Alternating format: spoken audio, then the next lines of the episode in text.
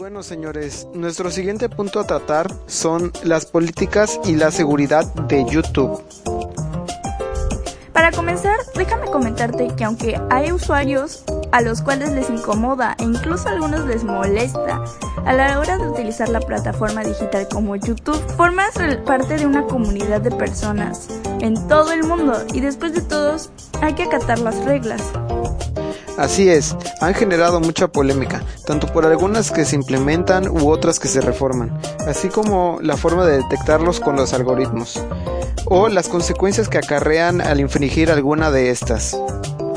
Esto es muy importante, ya que finalmente hay público de todas las edades. Por lo mismo YouTube ha hecho esfuerzos por limitar el acceso a algún tipo de contenido a cierta parte del público y o usuarios, que a su vez pueden ser sensibles a estos. Tenemos el lineamiento sobre las imágenes de desnudos o contenido sexual.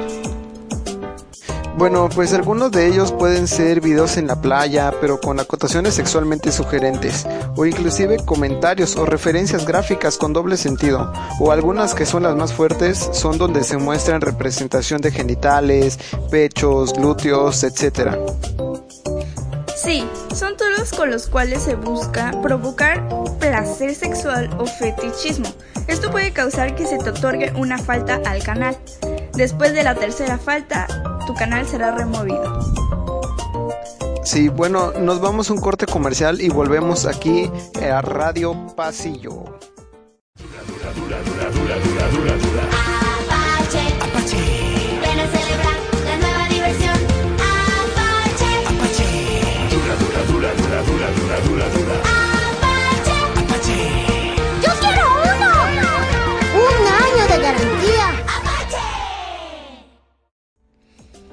Regresar, vamos a hablar sobre el contenido de incitación al odio.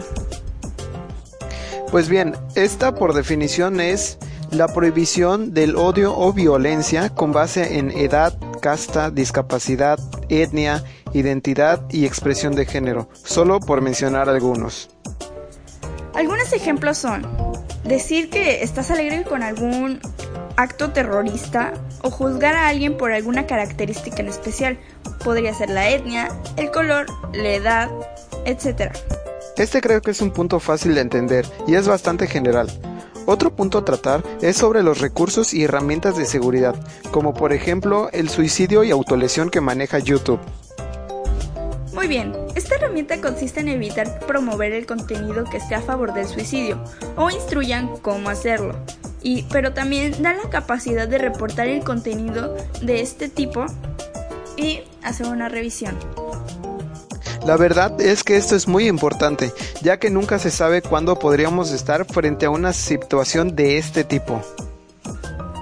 Por último, ya que nos están informando que se acaba el tiempo, hablemos sobre una herramienta más, los recursos para padres.